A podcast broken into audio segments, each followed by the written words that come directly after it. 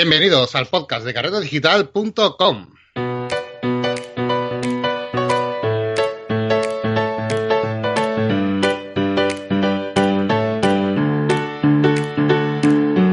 Bienvenidos a carretadigital.com, un programa en el que, como ya sabéis, hablamos de fotografía, entrevistas, tutoriales, consejos y todo lo que os gusta y queréis saber sobre este maravilloso mundillo que tanto nos apasiona.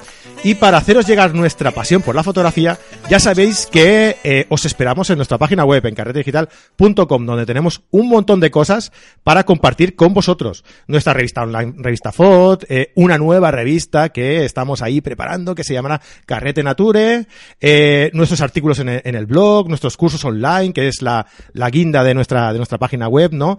en los que tenemos un montón de cursos online que podéis aprender a vuestro ritmo, donde queráis, y que podéis acceder mediante una pequeña suscripción una cuota mensual pequeña de 10 euros al mes que os puede salir un poquito más barata si os suscribís en la modalidad, semestral o anual, ¿vale? Pasad por allí y echarle un ojo que tenemos ahí clases abiertas y podéis eh, probar y mirar y, ya veréis que, que, os van, que os van a encantar. ¿Vale? Hoy eh, estamos de enhorabuena, estamos aquí eh, en multitud, digamos, somos, somos tres y bueno, eh, tengo aquí a Marco que de vez en cuando se deja caer por aquí. Hola Marco, ¿qué tal estás? Muy buena, buena Fran, nada, pues bien, aquí estamos acompañados hoy, ¿no? De, sí. de un buen, buen compañero y vamos a hacer un podcast bastante interesante hoy. ¿Qué tal, tío? Bien, bien, bien, bien, aquí pasando un poquito de frío. Hoy, como, hemos, como estamos pasando un poco de frío, pues hemos dicho, vamos a, a, a entrevistar a, a, alguna persona pues que le guste la montaña, que le guste la nieve, que le guste el frío, ¿no? Y hemos dicho, pues mira, Guillermo, Guillermo García estaría bien para tenerlo por aquí. ¿Qué tal, Guillermo? ¿Cómo estás? Hola, ¿qué tal, chicos? Muy bien, muy bien, aquí estamos. Bienvenido, bienvenido a nuestro programa, es un placer tenerte por aquí. Y bueno, eh, eres más que bienvenido porque eh, eres uno de los fotógrafos que le tenemos mucho cariño. Y así que nada, bienvenido, bienvenido. Muchas gracias, yo encantadísimo de estar por ahí con vosotros. Genial, pues mira, Guillermo es un fotógrafo de Zaragoza que ha crecido cerca del Moncayo, entonces, eh, claro, supongo que esa pasión por la fotografía, fotografía no, es fotografía, de naturaleza y de montaña y demás, pues viene, seguramente que te vendrá también un poco dado por, eh, porque has crecido ahí, ¿no? Porque has pasado también tu, tu infancia y todo ahí, ¿no? Eh, sí. Explícanos un poco, ¿no? ¿Cómo empiezas? Eh, ¿Qué es lo que más te gusta en la fotografía? Preséntate un poco para la gente que no te conozca. Vale, pues como bien has dicho, eh, a ver, yo sí que soy de, soy de Zaragoza, vivo y trabajo en Zaragoza, pero vengo de un pueblito del Moncayo muy pequeño que se llama Lituénigo, que tiene apenas 100 habitantes, y, allí, digamos, estamos en, muy céntricos en la falda del Moncayo, y ahí donde, es donde empecé desde pequeño ya a trastear un poco con las cámaras, a, quedarme un poco impresionado por el paisaje, a gustarme sobre todo el paisaje de montaña, ¿no? Y ahí empecé un poco a hacer mis primeras fotografías. Y a raíz de allí, pues eh, empecé a aprender, a, mm, hacer cursillos de edición fotográfica, juntarme con gente y todavía seguimos en un proceso de aprendizaje bastante que, hasta, hasta el día de hoy seguimos, claro.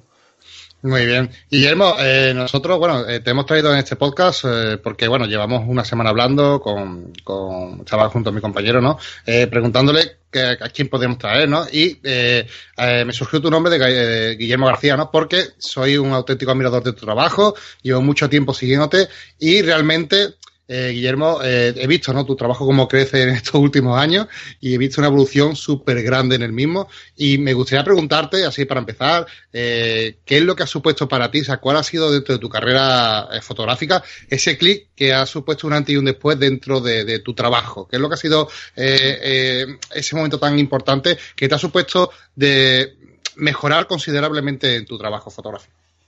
Mm, vale, eh, bien, pues eh, como os he dicho, pues al venir de un pueblo y todo esto, pues eh, aquí en Zaragoza ya empecé un poco pues, a salir, a hacer salidas fotográficas yo solo porque a mis amigos de mi cuadrilla pues no, no, no, no, tiran por este hobby. Y claro, pues empezaba yo a irme yo solo a los sitios, ¿no? Y claro, yo a mí siempre me gusta mucho la fotografía nocturna. Para ir a, a las localizaciones, pues es verdad que vas por la tarde, aprovechas fotografías del atardecer, y luego por la noche, pues haces unas cuantas fotografías nocturnas y entonces ya te vuelves. en, una, en un par de ocasiones, en estas vueltas, al no haber luna y haber luz, pues la verdad que me desorienté y tuve un par de sustillos, sin más, ¿vale? Y dije, joder, esto está bien, pero quizás si te juntas con gente mucho mejor. Y había un tío aquí en Zaragoza que yo flipaba con las fotografías que hacía nocturnas y, y daba talleres. Este chico se llama David Martín Castán y, y contacté con él y hicimos alguna salida juntos. Hicimos, pues eso, eh, acudí a muchos talleres suyos y aprendí un poco esa parte también de, de muy importante de, del procesador de fotográfico. ¿no? Uh -huh. Y yo creo que fue un antes y un después conocer a David, evidentemente. Ya luego no solo sino saber cómo planificar las salidas, eh, entrenar mucho el ojo para crear encuadres y todo esto. Y eso fue un poco lo que, lo que me hizo lo que me hizo dar ese pequeño salto. Sí, sí. Bueno, David, David Martín para nosotros es, es, un viejo conocido, también seguimos su trabajo, es eh, para nosotros uno de los referentes dentro de la fotografía dentro de España, creo que es un impulsor de la fotografía brutal y tiene un, tiene un trabajo excelente. Y el que nos realmente sentimos mucha envidia porque nos gustaría conocer en persona. Y seguramente lo, lo invitemos al podcast porque ver, espero que, que, que, que, diga que sí, porque nos encantaría entrevistarlo, conocerlo y traerlo por aquí porque lo seguimos mucho también en las redes sociales. Y ya, ya sabíamos, conocíamos de que te juntabas un poco con él, pero eh, fíjate lo importante también eh, de lo que estás comentando, de, de juntarte, de, de, relacionarte con personas de tu entorno que compartan la misma afición que tú, que te ha hecho eh, no solamente mejorar en tu, en tu fotografía, sino también te ha llevado un proyecto fotográfico porque actualmente eh, colaboras con él también en su, en su empresa, ¿no? Cuéntanos un poquillo sobre esto que estás haciendo ahora mismo como fotógrafo, a qué te dedicas. Sí, es verdad que David tiene una, como muchos saben, pues tiene una, una, agencia fotográfica dedicada un poco a los viajes fotográficos, viajes formativos. Uh -huh. Y sí que suele, pues claro, yo desde ya nuestra amistad... ¿Cómo, cómo, ¿cómo es su página web? ¿Cómo es su página web, perdona? Es eh, worldphotoexperience.com. Perfecto, ¿vale? para quien no lo conozca, dejamos los enlaces. Vale. Eso es, y allí tendréis un poco la, toda la oferta de viajes, pues tenemos viajes como como a Islandia, a capturar auroras boreales, al Lofoten, a Dolomitas, fotografía urbana de Nueva York, por ejemplo, y, y diferentes talleres y, y, cursos. Aquí, por ejemplo, en el Pirineo también hacemos en Ordesa un fin de semana completo, todo, todo es formativo fotográfico, ¿vale?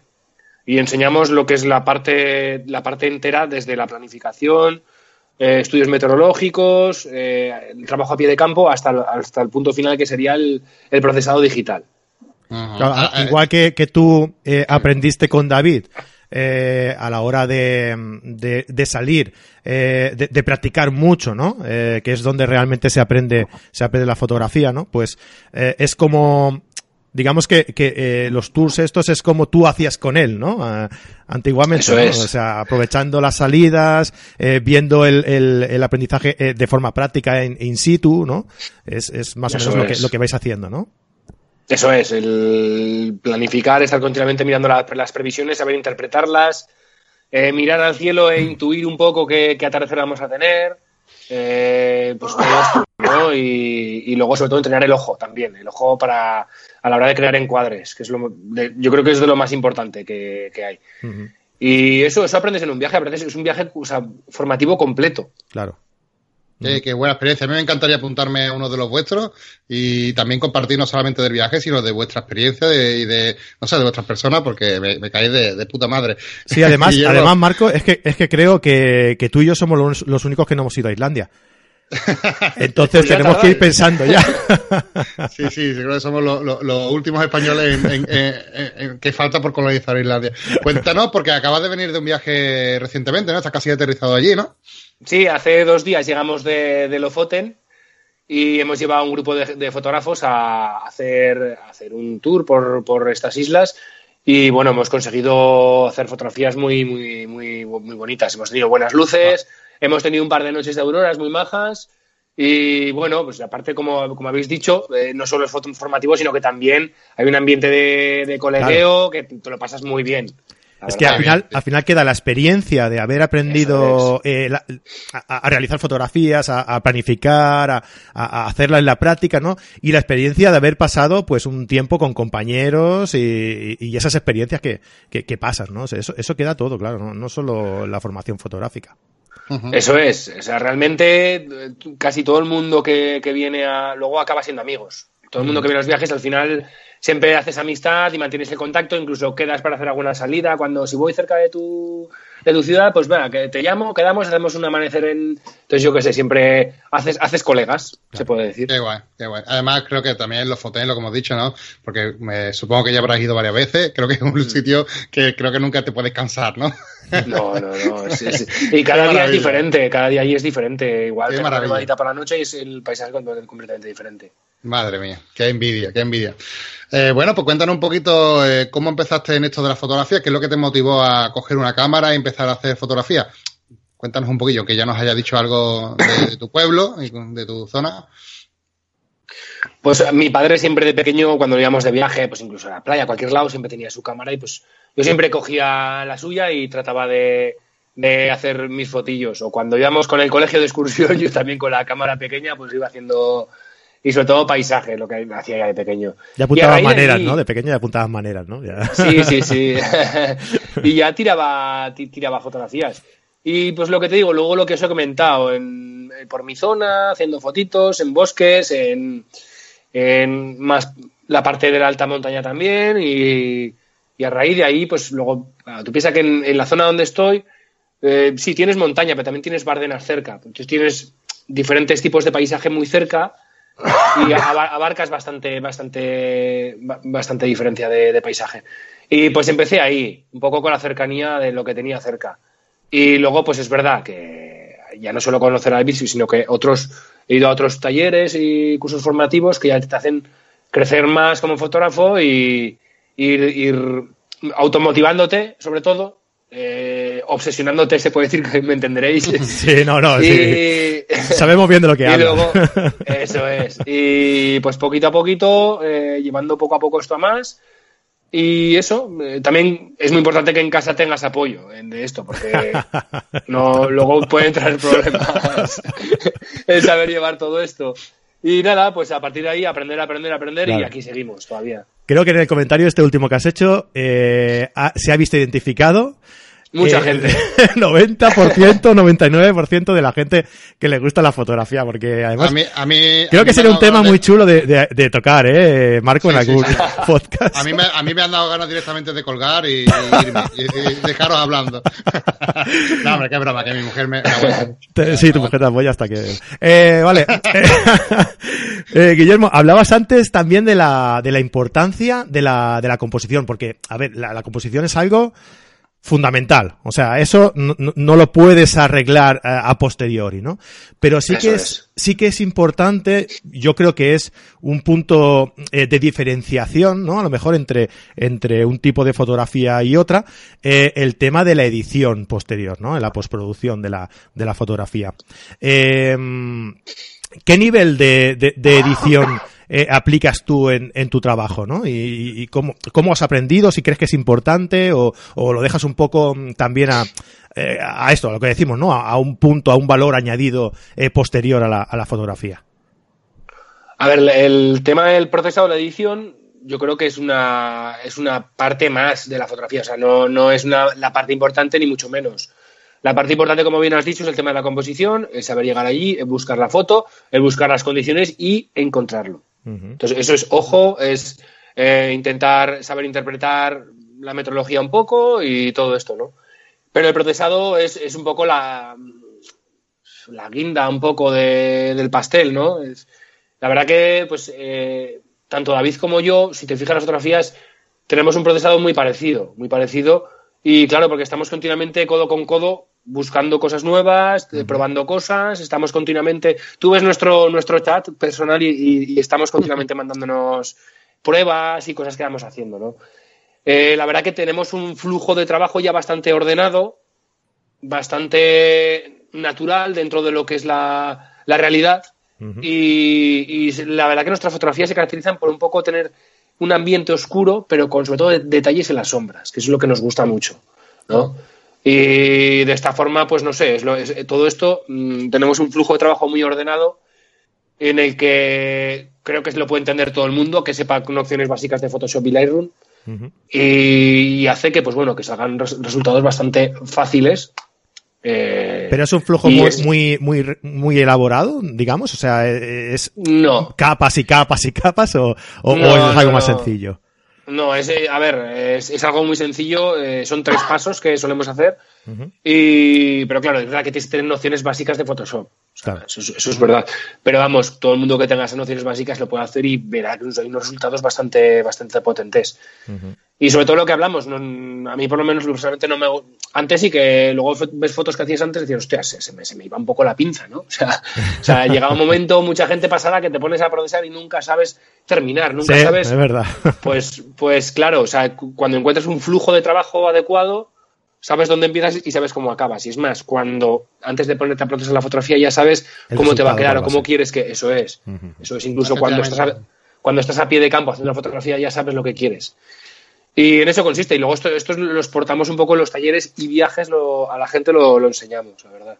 Se trata también de encontrar un poco el equilibrio, ¿no? Porque muchas veces o nos falta o nos pasamos, ¿no? Y yo creo que la, eh, la virtud está en el equilibrio y en buscar ese mm, toque justo que le hace falta a la fotografía, ni más ni, ni menos, ya está simplemente. Aunque claro, evidentemente la fotografía, dentro de la fotografía, yo personalmente defiendo que dentro de la fotografía artística cada uno que haga lo que quiera, como quiera. Eso ¿sabes? es, no vamos, no vamos a entrar en el gran debate que vimos todos los días en todos los foros. Y... Nada, nada, sí, cada sí. uno es libre de hacer lo que le, le dé la gana.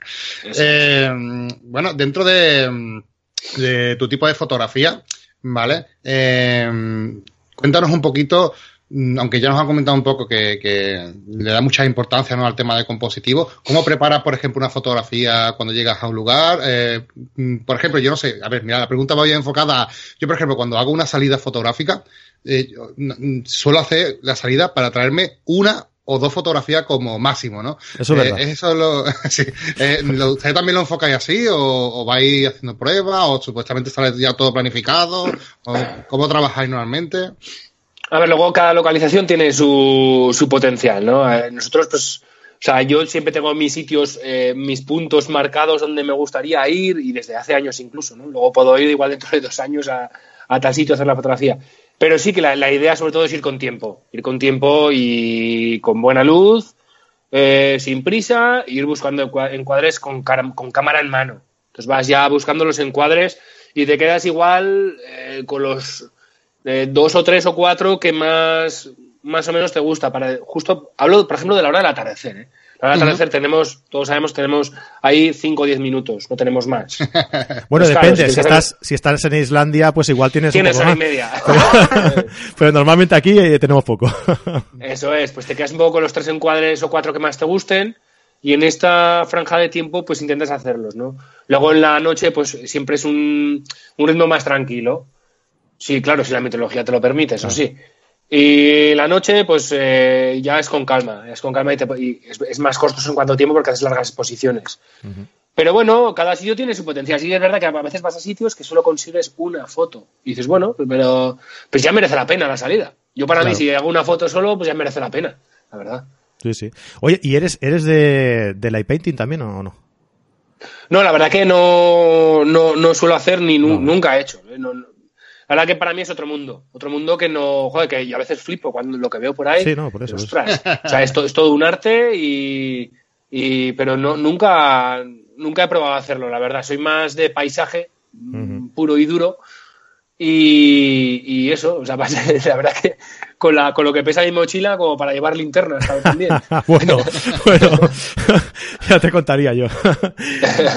eh, antes nos has hablado de, de World Photo Experience, eh, en el que estás sí. con, con, David, ¿no?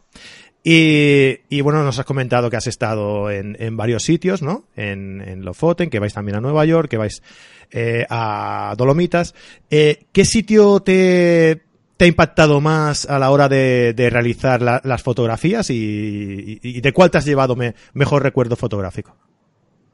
Pues, a ver, el tema de Islandia y, Noruega y Lofoten eh, tiene ese plus de, pues son paisajes brutales, muy fuera de lo común, de lo que estamos acostumbrados, eso es verdad, pero yo tengo un muy buen recuerdo de, los viajes de, a Dolomitas. Dolomitas es para que lo conozca, pues es un paraíso de la montaña y el entorno de las tres cimas de Lavaredo es, un, es, es, es un paraíso para el amante de la fotografía de paisaje, incluso nocturna. Ahí luego pues he llegado a hacer fotografías que, que me han dado mucho, ya lo personal como en cuanto a premios y tal, y tengo un recuerdo muy exquisito de, de este viaje, la verdad. Entonces, ¿me quedo con uno? Pues no, no puedo, no puedo quedarme con un viaje ni con un sitio, es la verdad. Es como elegir eh, entre, entre tu padre o tu madre, ¿no? Eso los dos, los dos. sí, sí. La verdad que de, los sitios que comenta Dolomita, a mí aunque a Islandia me gusta mucho, me llama mucho la atención, pero a, mí me gusta más Dolomita por, no sé, el entorno, la montaña, y también es que siempre la he visto rodada, y, también de, eh, como sigo también el trabajo de David Martín, que, comentabas, ¿no? Y la primera vez que vi la montaña de, Dolomita fue a una foto de, David, y, dije, ¿esto dónde, dónde leche es? y cuando lo, estuve buscando y, descubrí que estaba el norte de Italia, aquí al lado, como quien dice, y madre mía, es increíble, ¿no? Te sorprende que algo tan bonito, tan, no sé, tan impresionante esté tan cerca, ¿no? O sea, bueno, en, realidad, en realidad tampoco te tienes que ir muy lejos. Tienes el, el Parque Nacional de, mm, de Oropesa, por ejemplo, ¿no? Eh, Que lo tienes también muy cerquita. Tenemos Galicia, no sé, que tenemos cosas por aquí. Sí, sí, sí. Aquí tenemos cosas muy chulas. Sí, sí. Mm. Aquí, joder, aquí a dos horas tenemos, de Zaragoza, digo, tenemos los Pirineos que, a ver, eh, es diferente, no tiene nada que envidiar a Dolomitas. estar, por ejemplo, de noche fotografiando, haciendo fotografía nocturna en los miradores arriba del todo del Valle de Ordesa, pues es impresionante. Creo, que he dicho Oropesa, ¿eh? No me lo tengáis en cuenta. no es lo mismo, ¿eh? Lo he obviado, pero te he obviado. Perdón, perdón, Ordesa, perdón. Pues es, el Pirineo tenemos cosas espectaculares. O incluso, a ver, hace poco estuvimos haciendo fotografías nocturnas en el Observatorio Astrofísico de Jabalambra, en Teruel. Joder, pues me pareció espectacular el sitio, la calidad de cielo que tenemos ahí. Y, coño, pues hay que ponerlo en valor todo esto mm. también, lo que tenemos aquí cerca. ¿Has estado también por, Tenerife, Guillermo? ¿Cómo, perdón? Sí, has estado también por Tenerife. En Tenerife sí, estuve hace dos años, pero como bien he dicho antes, estuve con, mi chica pues de, vacaciones. Ah, vale, Y cuando hago, cuando viajo con gente no fotógrafa, pues igual me dedico a hacer una atardecer y una nocturna y vale. Pero me, joder, me, me, dejó buen sabor de boca, ¿eh? Lo digo por eso, porque es, es, es, espectacular. A mí, me, a mí me encanta. O sea, yo he ido un par de veces. Tenemos un compañero, que es Manuel, Manuel Jesús, que de fotografía nocturna, que está apasionado por, por las islas de Tenerife, es una locura, y está todo el día diciendo que tenemos que ir allí todos los años. Eh, le, encanta. Eh, Guillermo, una pregunta, ya que has comentado antes también, eh, relacionando ¿no? lo que comentabas antes, así entre bromas del peso de tu mochila, ¿no? Del tema de la linterna, tal y cual. Eh, si como fotógrafo de viajeros que te, que, te reconocen, no sé, ¿no? Eh, ¿Has probado las, las mirrorless? ¿Te gustan? ¿No te gustan? ¿Prefieres las reflex? La verdad, yo sigo tirando con reflex de, toda la vida. ¿Qué equipo tienes? ¿Qué equipo tienes? ¿Qué, usas? Yo, a ver, mm, el rollo de las marcas me da igual, ¿vale? Eso es lo primero. Yo tengo una, una Canon 5D Mark III y, y voy tirando con, con el Canon 1635 2.8. Ah, tú eres, tú eres, de esos, ¿no? Tú eres de esos que tiene Canon, ¿no? Sí, sí, de, esos raros. raros.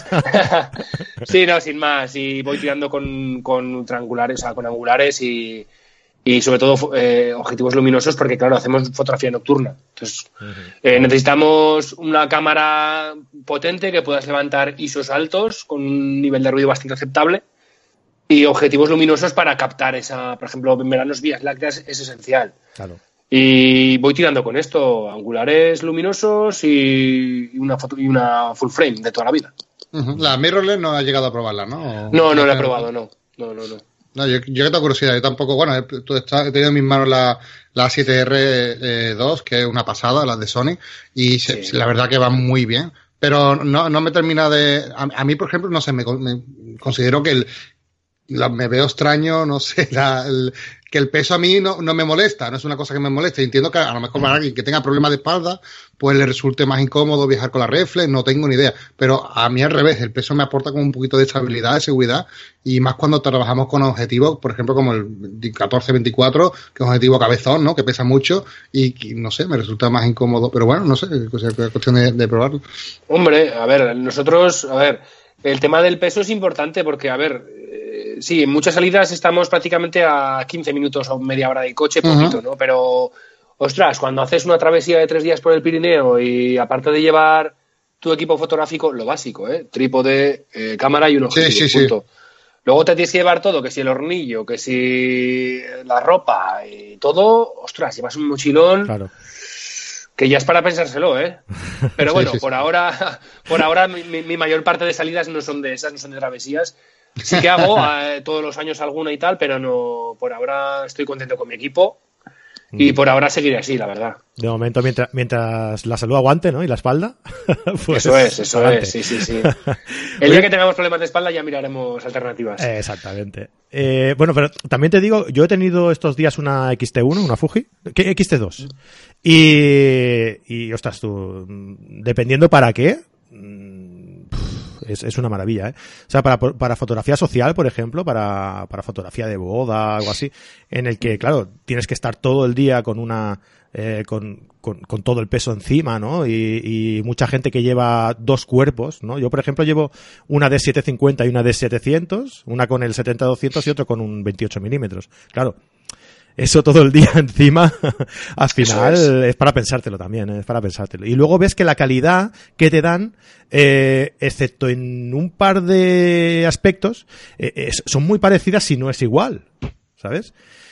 Entonces, la verdad es que... La cosa es que lo, que lo que te compense, ¿no? Si ves que compensa más ese, esa comodidad, pues claro, yo, yo entiendo los fotógrafos de boda, coño, que llevan dos cuerpos al cuello todo el día, pues es lo que dices. O gente como yo qué sé, por ejemplo, ahora mismo pienso en Javier Camacho, de, que tiene las, es un himalayista. Pues no te vas Entonces ahí sí que prima un poco el peso y la comodidad. Claro.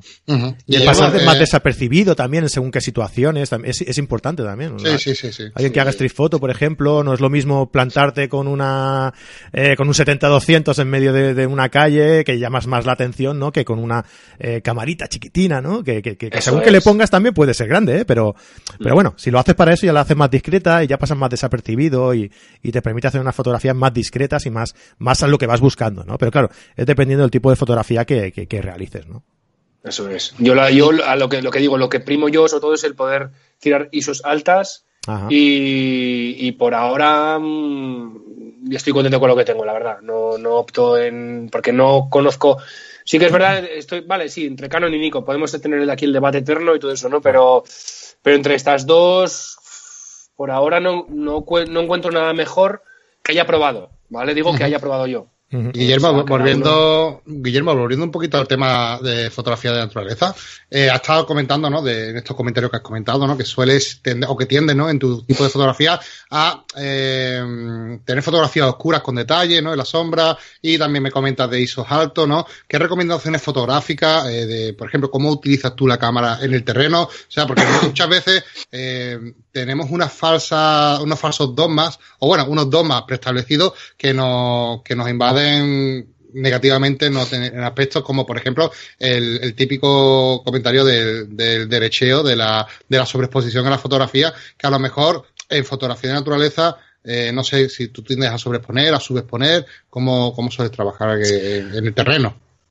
A ver, es verdad que nuestra fotografía sí que es, eh, digamos, tiene un tono más oscuro, con detalle en las sombras, eso sí, eh, esto del detalle de las sombras viene dado por la. Bueno, pues, eh, ¿cómo diría yo? Eh, bueno, a lo que voy, que se, que se me va un poco la cabeza. Pues la atmósfera que le quieres dar, ¿no? A lo mejor a la, fotografía. Sí, bueno, el, rango dinámico, quería decir, el rango dinámico que tiene tu cámara. Pero bueno, a ver, nosotros lo que tenemos es, lo que solemos hacer es tirar en bracketing, ¿vale? tiramos, centramos un poco la toma en medio y sí que es verdad que hacemos un bracketing de tres, bueno, eso depende de de la, ocasión. Pero más o menos un bracket con, con, diferencia de un paso por arriba y un paso por debajo, para, digamos, luego tener ahí, abarcar mucho más rango dinámico, ¿no? Entonces ya, ya es verdad que a mí personalmente me gusta dejar el cielo en su punto. O sea, para mí, o sea, luego ya levantaremos sombras y porque sabemos que en cuanto a las cámaras que tenemos y el, y el procesado digital que hacemos, vamos a hacerlo con creces. Entonces, sí que me interesa sobre todo dejar el cielo en su punto y luego el ir, recuperando luces. Y sobre todo me gusta más en los ambientes oscuros, pero eso, es algo de personal, la verdad, eso es personal. a, mí, a mí también. Soy ya cada uno. Sí, hay, quien le gusta más eh, sacar más detalles de las sombras, incluso, ¿no? Tener las sombras más iluminadas, o, hay quien menos. Yo creo que, que el, tener eh, las sombras un poco eh, oscuras, pero, pero mm, dando detalle, eh, significa que, que, que, dotas a la escena de, de un, eh, de una atmósfera especial, ¿no? Más misteriosa, pero das a entender que, que hombre, que, que, lo tienes controlado, que lo tienes por la mano, que lo tienes bien, porque también estás enseñando el, el detalle, ¿no? ¿no? No es algo simplemente que, que, lo escondes porque no te ha salido o porque, no, no, o sea, das a mostrar que, que, que sí, que, que, que sabes sacarlo, pero que quieres que sea así, ¿no? O sea, que, que está buscado claro, así. El cómputo general de la foto es oscuro, eso es verdad, o sea, toda la fotografía es oscura en sí, pero tú ves claramente los detalles en las sombras, claro. en los primeros planos ves que no hay nada empastado, que tiene su, su detalle y, y, a mí por lo menos, eh, quizás sea cuestión de estilo o no, pero a mí, a mí por lo menos me gusta, me gusta eso a día de hoy. Sí, uh -huh. mañana ya veremos, ¿no? A ver qué. Eso es, ya. bueno, y Muy estoy bien, viendo aquí en tu, en tu página web, eh, mención de honor en el NDA Awards 2017, med medalla plateada de CF en el 93, Salón de la Real Sociedad Fotográfica, por aquí mención de honor en Monfoto, uh, pues muy bien, tienes aquí unos cuantos premios, ¿no? Sí, además este año ha sido, joder, yo muy buen año, o sea, he tenido varios reconocimientos y claro, estoy que me subo por las paredes. y bueno, a ver, sin más, esto lo único que te hace, aparte de de pues es, es, cogerlo con muchas más ganas aún si cabe y, uh -huh. y, y, estar pensando continuamente en nuevos proyectos. Claro. Eso es verdad. Está bien que te reconozcan, sí. te, te, te, da como un empujón, ¿no? Eso es. ¿no? Como, venga, va, vamos a, vamos a seguir que lo estamos haciendo bien, ¿no? Sí, bueno, me... sí, además te, ya, te, da fuerza, te da fuerza. Ya lo decimos muchas veces, ¿no? Que en el podcast que, que en España está viviendo una, también una, sí. un nivel muy alto fotográfico, ¿eh? Estamos teniendo muy, en casi todos los concursos, siempre hay algún español por ahí dando guerra y estamos teniendo mucha presencia a nivel internacional eh, los fotógrafos españoles, ¿eh? Así que eh, parte de, de, esa culpa también la, la, tienes tú también, así que felicidades por la parte que te toca. no, la verdad que, que, es verdad que es bueno ver, no sé, yo por ejemplo cada vez que veo, sigo mucho el tema de, lo, de los concursos, de los premios, tal cual, porque me gusta y, y siempre veo algún nombre español y me, me, alegro, ¿no? Así que felicidades. Sí, la verdad por... que yo, yo, creo que, que, hay, o sea, últimamente hay mucha gente impartiendo clases, talleres y, y, mostrando su forma de hacer las cosas, que eso yo creo que, que hace escuela y, y, luego se nota en, en, los concursos que hay mucha, muchos nombres españoles. Claro. Uh -huh. Quizá eso sea eh, también un poco culpa de, bueno, culpa o causa de, de, de la filosofía que, que, se ha instaurado, ¿no? Desde hace un tiempo a esta parte de compartir, ¿no? O sea, el sí, compartir, yo creo que los españoles somos muy de compartir en sí. este Sí, sí, no, este lo digo porque parece que, que, de un tiempo a esta parte sí que sea algo más común, ¿no? El tema de compartir, de enseñar, de, de, de que haya acceso a esto, ¿no? Y, y, con eso se beneficia a todo el mundo.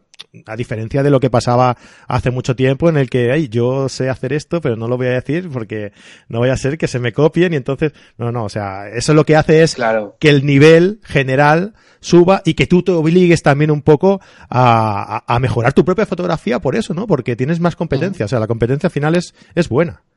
Sí, a ver, sí, yo no, no tengo ningún, vamos, como, te, como os he dicho antes, o sea, tanto David como yo en los talleres, o sea, nos mostramos tal y como somos y lo enseñamos todo. Y también te digo que a la par estamos continuamente buscando y probando cosas nuevas. Claro. O sea, lo que te digo, ves nuestro chat y ves un montón de fotografías con pruebas, con comentarios entre él y yo, y vamos buscando nuevas formas de, de edición. Por eso mismo claro. no paramos de, de investigar, ¿eh? Uh -huh. Claro, Guillermo, porque en, el, en los viajes que, que, hacéis, con los que trabajáis, ¿no? Junto a David y tú, ¿no? Eh, no solamente es el viaje, sino que también explicáis cómo realizar la toma y de la pregunta que te quiero hacer es si también hacéis temas de edición, que supongo que sí.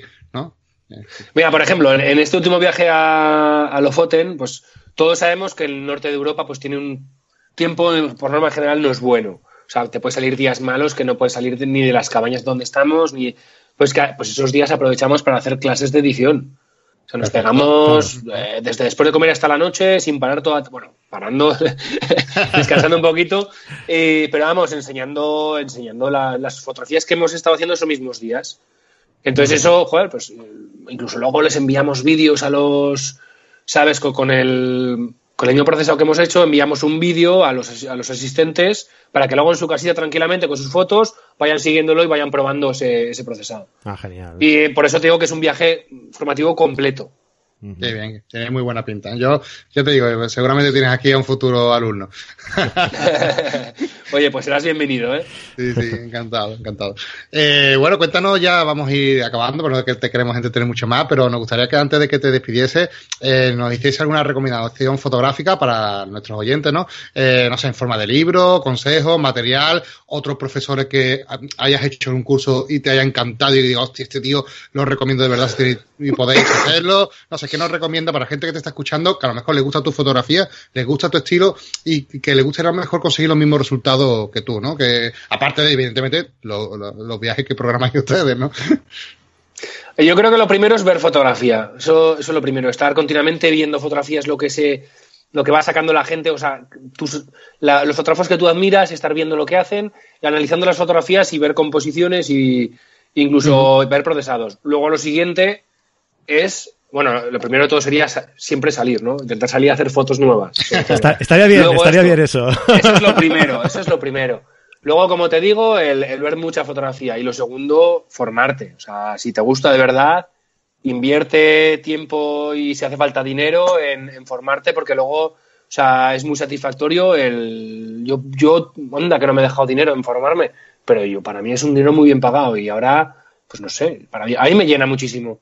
Formarte y, mantenerla en esta afición de una forma constante. De lo que con las personas con las que te, has formado, ¿cuál es que más? Bueno, yo sé que todos te, habrán gustado, evidentemente, pero alguien que te haya impactado que diga, hostia, madre mía, este tío me ha encantado lo que ha hecho, o me ha llamado mucha atención, o me ha, me ha aportado algo súper interesantísimo que no conocía, algo que te haya llamado la atención en concreto. ¿Alguno? ¿Dices de, gente que conozca yo o, sí, que haya dado que veo por ahí? Que te haya formado a ti, que, tú hayas hecho Que te haya formado a ti, o que hayas hecho tú algún curso con ellos, o que hayas visto cursos de alguien, no sé. Que, bueno, aparte, aparte de experiencia personal. Sí, aparte de, por ejemplo, David, que pues, es, es, obvio, ¿no? Pues no sé, Javier de la Torre también es. Eh, yo he aprendido mucho con él, me, me fui también a, a Islandia eh, hace años con él, junto a David también, y he aprendido muchísimo de Javier de la Torre. Juan Pablo de Miguel. Íñigo Cía, sobre todo, flipo con, o sea, Íñigo es, brutal. O sea, mm. veo, veo sus fotografías que hizo en el Himalaya y, es un reto que tengo el ir allí a hacer ese tipo de fotografía. No sé, y luego, pues, fotógrafos internacionales. Hay, está Nicolás Roemel, no sé si lo conocéis. Es un, mm. es, creo que es, no sé si es suizo o alemán. Pero hace unas fotografías nocturnas panorámicas que, que, te inspiran un huevo y te, te hacen el, el, crearte tú mismo nuevos autoproyectos. Y yo creo que es otro, otra, otro punto que creo que hay que hacer, que es conseguir cada uno marcarse sus propias autoproyectos o metas y, ir a por ellos. Sí, sí, esto, eso te hace crecer continuamente. Genial. Pues muy bien. Y ya por último, para, para acabar, eh, eh, a ver si le puedes decir a nuestros oyentes dónde podemos encontrarte. Aparte de pues, tu casa, ¿eh? Aparte de tu casa. Aparte de mi casa, que todo el mundo sabe dónde vivo. que vive en, la, en la calle. Tal. Eso es. Nada, aparte de Facebook y Twitter e Instagram, todo esto, Guillermo García, tengo mi página web que es Guillermo García Fotografía todo junto.com, tan sencillo como eso. Luego, si quieren saber más sobre nuestros talleres y viajes de David y míos, es eh, worldphotoexperience.com, ¿vale? Y ahí estaremos y ahí vamos colgando pues, más o menos todas las semanas nuevas fotografías, nuevas vivencias, nuevas idas de pinza y eso. Muy bien, pues lo ponemos en las, en las notas del programa para que quien quiera verlo, pues lo tenga, lo tenga ahí a tiro de, a un tiro de clic. Muy bien, muy bien.